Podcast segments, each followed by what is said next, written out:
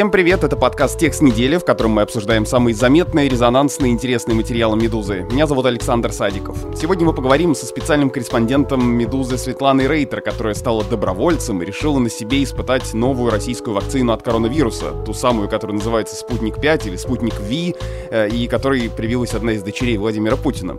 Светлана каждый день записывает свои ощущения, и первая серия ее дневника вышла на этой неделе на «Медузе». О регистрации первой в мире вакцины от коронавируса Россия на напомню, объявила в августе 11 числа, и к тому моменту уже были проведены испытания на небольшой группе добровольцев, и один из них рассказывал нам, как проходили тесты в подкасте «Что случилось?», и ссылку на этот разговор мы в описании к этому выпуску на «Медузе» дадим. А сейчас создатели вакцины должны провести широкомасштабные клинические исследования, так называемой третьей фазы, уже на десятках тысяч добровольцев.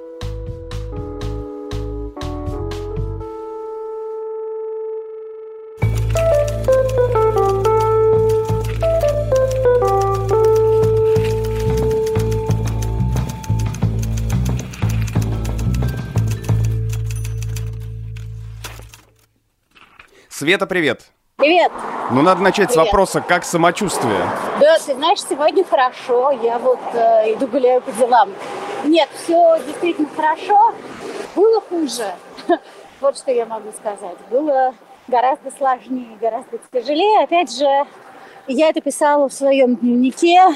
Я не могу до сих пор быть уверена в том, что это именно вакцина, потому что четверть добровольцев получают плацебо. Вот, поэтому еще надо понять, эти ощущения, которые у меня были несколько дней, это побочные эффекты вакцины или это побочные эффекты моей подвижной психики, скажем так. Ну, вот. мы про это сейчас с тобой поговорим, но вот смотри, хочу понять технологию. Вот ты оставил заявку на сайте мэра Москвы, что хочешь участвовать в испытании, тебя пригласили в поликлинику. Сколько вообще таких же добровольцев было? То есть можно ли как-то оценить количество людей, которые в этой фазе участвуют сейчас? Понятно, что нужны десятки тысяч, но вот э, сколько уже этих людей пришло пришло? Может быть, твои какие-то ощущения или официальные данные есть? Слушай, ну где-то я видела официальные данные, что уже привиты 6 тысяч э, добровольцев. Это было, я бы сказала, неделю назад. То есть сейчас, я думаю, это тысяч десять. Мое такое ощущение. Я могу ошибаться, может быть, тысяч восемь, но не меньше.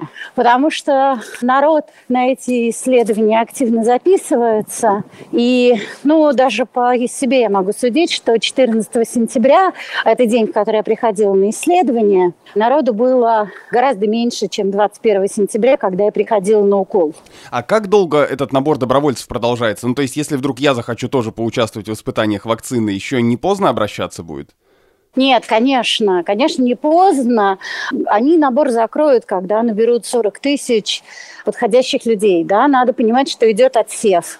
Это я тоже понимаю по каким-то косвенным признакам, потому что две мои близкие подруги и коллеги записались на эти исследования, и одну завернули, ну, скажем так, поскольку у нее есть противопоказания, а другую завернули, потому что она летом переболела коронавирусом, причем скорее малосимптомно.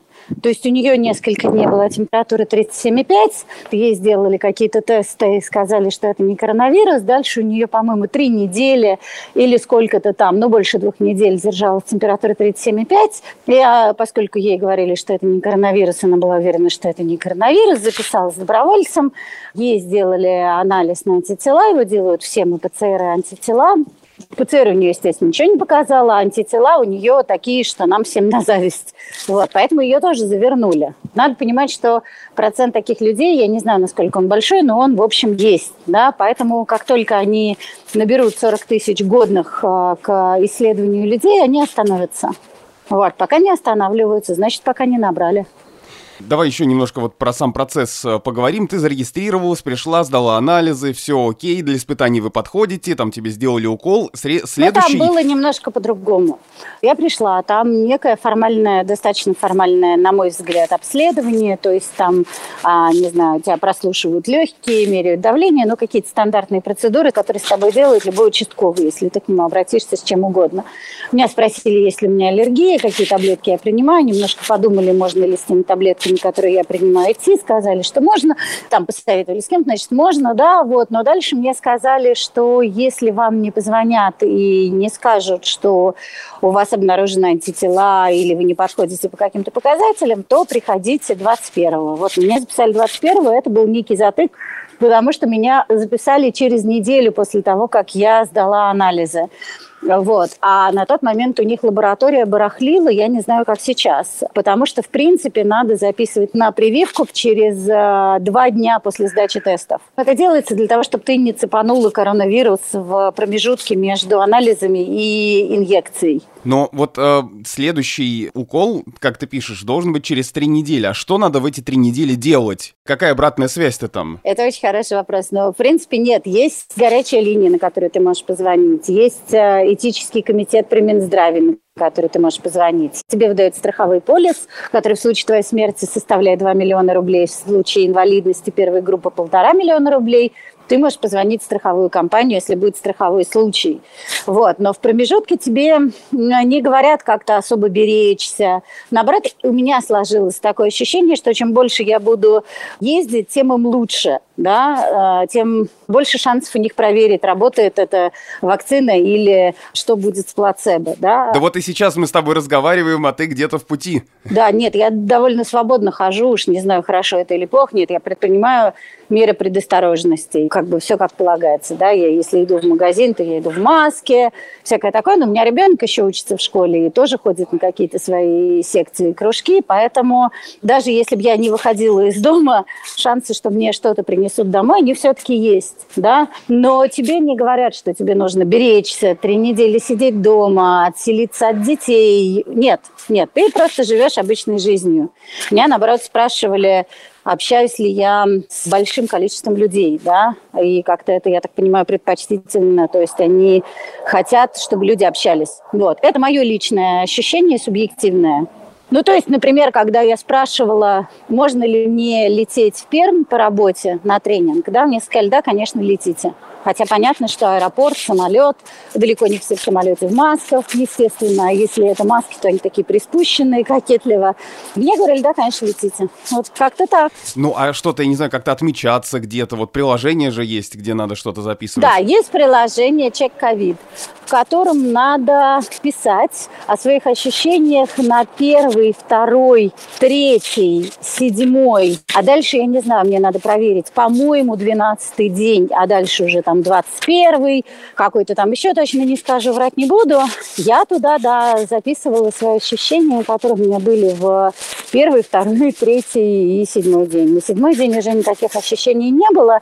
Первые три дня ощущения были. Ну, вот такие стандартные. Ломала мышцы, сводила позвоночник. Это некорректная формулировка, но так оно и было. А, болела голова. Здесь как раз я хочу вернуться вот к тому, что ты описываешь, к твоему самочувствию. Вот мой бывший одноклассник в Фейсбуке на днях написал, я понял, что он тоже стал добровольцем, и он тоже начал вести свой дневник. И вот он там пишет, первый день прошел нормально, судя по небольшой ломке, мне все-таки досталась вакцина. И вот э, в связи с этим я хочу э, спросить, а можно ли как-то понять, досталась тебе вакцина или плацебо? Нет, вот это прекрасная штука, вот этому я действительно очень рада. Надо понимать, что у меня были человеческие мотивы и журналистские мотивы. Человеческий мой мотив состоял в том, что я действительно устала уже даже бояться не столько за себя, сколько за своих близких, да, и когда у меня младшая дочь приболела ротавирусом, я постоянно боялась, что это коронавирус, что сейчас она заразит моих родителей, и вот это вот мы все умрем. Да, это такая человеческая компонента, ну просто люди действительно стали бояться. А вторая журналистская, да, мы с Сашей Ершовым делали интервью с а, разработчиком прививки, он очень приятный, симпатичный и убедительный человек, а вот, судя по всему, неплохой ученый, хороший даже, я бы сказала. И, ну, если мы мы в этой части отринем всю вот эту вот политическую компоненту, гонку, статьи, опровержение и прочее, то он производит очень приятное впечатление. Да, это Денис Лагунов, замдиректора по научной работе Центра имени Гамалеи. Да, да, да, да, да. Заместитель главного человека академика Гинзбурга. Но не суть. Это уже такая скорее журналистская часть, да, что вот, ну это крутой рондо. Ты делаешь интервью с разработчиком, а потом укалываешься его вакциной. А потом я сказала главному редактору Ивану Колпакову, если со мной что случится, мы запишем подкаст. Вот. Но подкаст мы записываем до того, как со мной, слава богу, что-то случилось. Неважно. И был еще один момент, который я для себя никак не предусматривала. И это психологический эксперимент. И вот это, конечно, очень круто, потому что ты не знаешь, плацебо это или нет. Ну, то есть, наверное, если у тебя температура 38 или 37,5, это, наверное, прививка. Но человеческая психика, она способна и не на такие вещи. Есть такой прекрасный анекдот, который я много в последнее время вспоминаю. Человек приходит в больницу и говорит фармацевту, отдайте вот мне вот это вчерашнее плацебо, оно мне очень помогло. Поэтому нет, нельзя, понимаешь? И это самое интересное. Вот это самое крутое, что ты не понимаешь, что тебе дали. Это знает только компьютер, а этого даже не знает академик Гинзбург, как я теперь понимаю. Но вот это на самом деле такой, может быть, менее популярный, но очень крутой жанр, испытанный на себе журналистский. Но вот в таких случаях нет какой-то боязни, а вдруг что-то со мной случится? Конечно, есть. Конечно, есть. Ну, как, она сейчас более фоновая, менее отчетливая, чем раньше. Но я писала это в своем дневнике, поскольку очень сложно отвлечься. Вот тебя укололи, ты приходишь домой и думаешь, окей, мне надо полежать, да, а то вдруг она сейчас как накроет, как шибанет, и ты лежишь. И в какой-то момент, ну, поскольку ты думаешь только о вакцине, и тебя интересует только вакцина, ты начинаешь читать все новости о вакцине, и как раз когда мне сделали укол, чуть ли не ну, в ночь до этого события великолепного прошла информация про то, что в AstraZeneca в исследовании Оксфордской вакцины есть еще один человек с э, выявленным поперечным миелитом. Это очень редкое заболевание оболочек спинного мозга, которое может привести к параличу. И оно в обычной жизни встречается крайне редко. Да, а тут вот в Оксфордской вакцине, которую прокололи, там несколько тысяч человек, то ли 4, то ли 5, и два, два таких случая. Это уже серьезная заява, простите мне мой жаргон. И ну, как бы... И, и ты, читая, что... читая про это, ты начинаешь у себя все это находить, да? Ну, в общем, да. Нет, ну, как бы сложно найти или не найти у себя паралич, да? То есть, ну, как бы он либо есть, либо его нет. Но ты начинаешь, конечно, очень тревожиться и волноваться. И я начала звонить всяким разным знакомым. Ну, мои знакомые поделились на две неравные группы. Кто-то говорил, что я идиот, и таких было больше. Ну, потому что это что-то неизвестное, что-то незнакомое, что-то непонятное. А были люди, которые, наоборот, крайне лояльно относятся к вакцине, и они говорили, что, ну, это, в общем, более-менее считается такой правдой, что наша вакцина сделана на человеческом аденовирусе, он лучше изучен, а оксфордская вакцина на аденовирусе шимпанзе. Но все равно никто не знает, что будет дальше. Никто не знает, что со мной может случиться через месяц, если это вакцина. Ну, как бы это просто с этим чувством живешь. а что делать? Уже же не отмотать назад, правильно? Да, вот той первой группе добровольцев, о которой еще наш с тобой коллега Владислав Горин рассказывал в подкасте «Что случилось» в августе, давали за участие деньги, порядка 100 тысяч рублей или даже чуть больше. Ого. В этот раз участников, конечно, очень много, и денежное вознаграждение, как я понимаю, не обещают никому. Нет, никому не обещают. Я сегодня разговаривала с девушкой из «Дождя», которая тоже пошла в исследование. Вот, она третья известная мне журналистка, если не считать Маргариту Симонян, вот, которая, кажется, все-таки не записывалась на сайте Монстру. Но вот я, потом, значит, Алексей Пивоваров из редакции тоже сделал себе укол как доброволец. Вот, и эта девочка. И девочка сказала, что ей, ну, она записывалась позже, ей сказали, что вы можете войти еще в одно исследование, исследование по измерению клеточного иммунитета. Там несколько раз надо сдать кровь. И вот за это уже, кажется, полагаются какие-то деньги. Как ты уже упомянула, среди денежных вариантов это только компенсации в случае э, смерти или инвалидности. Да, да, все так. Абсолютно честно. Но при этом, кто оплачивает это масштабное исследование в целом, да, нам неизвестно. Ну почему же? Нет, вполне известно. За исследования обычно платят организаторы. И страховую компенсацию платят организаторы через страховую компанию, в которой ты застрахована. А организаторы исследований – это правительство Москвы и Институт Гамалеи. Поэтому тут все четко. просто не до конца понятно, правительство Москвы оплачивает это из какого-то своего бюджета, да, или, например, на это идут деньги ОМС. Вот на этот вопрос мне никто не ответил.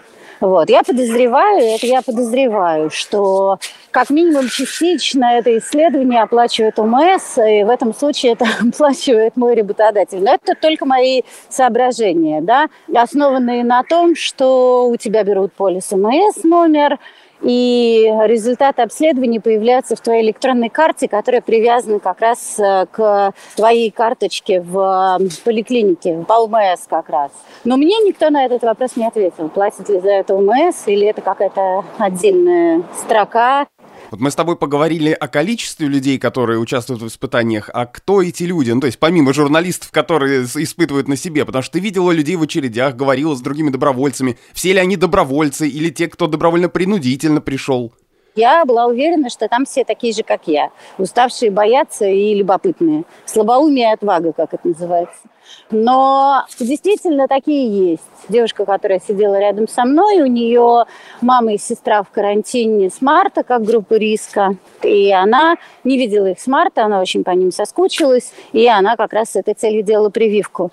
Когда я записывалась на вторую вакцинацию, которая будет 12 октября, там активно возмущался э, человек с антителами, которого работа, тем не менее, гнала уже который раз на эту прививку. Вот, то есть он пришел, он сдал, у него антитела, ему на работе сказали, все равно иди. И он там крайне возмущался, что что же это такое, вот. И медсестра в регистратуре, которая с ним разбиралась, я пыталась выяснить, где он работает, он не сказал, ну, заподозрил, видимо, что-то. И медсестра в регистратуре сказала, не удивляйтесь, у нас таких много как бы и я, и мои коллеги, мы много слышали о том, что людям на предприятиях э, говорят, записывайтесь добровольцы. Я допускаю, что так оно и есть. Я не думаю, что это какое-то указание сверху, но, может быть, люди на бюджетных предприятиях улавливают эманации, и говорят своим сотрудникам, запишитесь добровольцы. Вот это, конечно, фигово, потому что ну, по сути, да, я не специалист, опять же, но вакцина-то вроде ничего, да, но вот все эти страсти, которые вокруг нее происходят, они очень, даже не то что российские, они очень советские. Потому что, с одной стороны, выходит Владимир Владимирович Путин и говорит, вот моя дочка привелась этой вакциной, и он это говорил несколько месяцев назад. Да, все с ней в порядке, первый день там 37,5, второй день вообще, значит, все великолепно, порхала как пташка. И Владимир Владимирович Путин почему-то не говорит, а его дочь, она как получила эту вакцину? Ей на блюдечке ее принесли или она вошла в спецпротокол? Вот мне известно от некоторых знакомых а, довольно скажем так, крупного ранга врачей, что они вошли в спецпротокол. Это было где-то в июне. То есть они как добровольцы получили вакцину по спецпротоколу. Ну вот как раньше получали заказы, да, спецзаказы первой категории. И, насколько мне известно, привился министр здравоохранения Михаил Альбертович Мурашко, но это, опять же, тут я свечку не держала, это то, что мне говорили. То же самое говорили про а, Марка Курцера, довольно известного врача, акушера-гинеколога и по совместительству, значит, немножко бизнесмена. Ну, то же самое много про кого говорили, а люди говорили об этом открыто. Там Собянин, Хуснулин, да, их, в общем, довольно много уже. И мне вот как-то непонятно, почему они не говорят, как они получили эту вакцину. Это был спецпротокол. Они зарегистрировались на сайте МОСРУ. Они вошли в плацебо-контролируемое исследование. Вот эта вот муть, она отбрасывают какую-то, на самом деле, нехорошую тень на эту вакцину, да, и получается какой-то странный парадокс, что, с одной стороны, есть какие-то блатные, получившие эту вакцину, а есть люди, которых заставляют получить ту же вакцину, и немножко лопается мозг, да, потому что вы, с одной стороны, говорите, что это какой-то святой грааль, но не говорите, как там всякие чиновники получили эту вакцину, да, мы не знаем, опять же, а, как э, Маргарита Симонян, которая говорит, что все у нее прекрасно, все хорошо, антитела выросли просто стремительно за две недели до какого-то заоблачного уровня. Я не понимаю, как Маргарита Симонян получила эту вакцину. Это бы спецпротокол, Это исследование на сайте МОСРУ. Вот это все, оно, мне кажется, вредит репутации вакцины, а я к ней на самом деле с большим любопытством отношусь, скажем так. Ну, ты уже с ней сроднилась в каком-то смысле. Если это она, а не плацебо. Да, да. да. Последний вопрос. Исследование идет 180 дней, это почти полгода, да? да. Какие да. твои дальнейшие ближайшие действия в связи с этим? Никаких. Если я, я теперь все время так говорю в связи с пандемией, если я не заболею, не умру, я пойду на укол 12 октября. Ну, дальше я буду ждать э, месяц, два, три, не знаю. Спрошу, могу ли я сама себе там померить антитела. Я не помню, это, кажется, не очень приветствуется, чтобы ты самостийно сам себе что-то мерил, но, может быть, после второй инъекции это можно сделать через какой-то момент. Дальше я померяю себе антитела, если это можно. Ну, а дальше мы все будем знать, антитела это или не антитела, плацебо, не плацебо. Поэтому мои действия такие. Ну, опять же, я не то что надеюсь, да, я не знаю, как оно все будет через месяц и будут ли какие-то еще осложнения. Вот как-то так. Мы, я надеюсь, это узнаем из э, следующей серии твоего дневника, который выйдет на «Медузе». Да, да, ну я думаю, что сейчас, правда, писать не о чем. И я думаю, что вторую а, порцию бредовых моих записей мы получим через дня три после того, как я схожу на второй укол. Это был подкаст «Текст недели», в котором мы обсуждаем главные интересные, заметные, резонансные материалы «Медузы» с их авторами. Меня зовут Александр Садиков.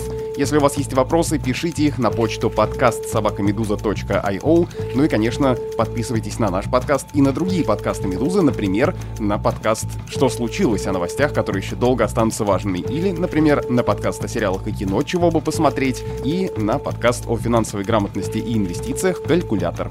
До встречи через неделю.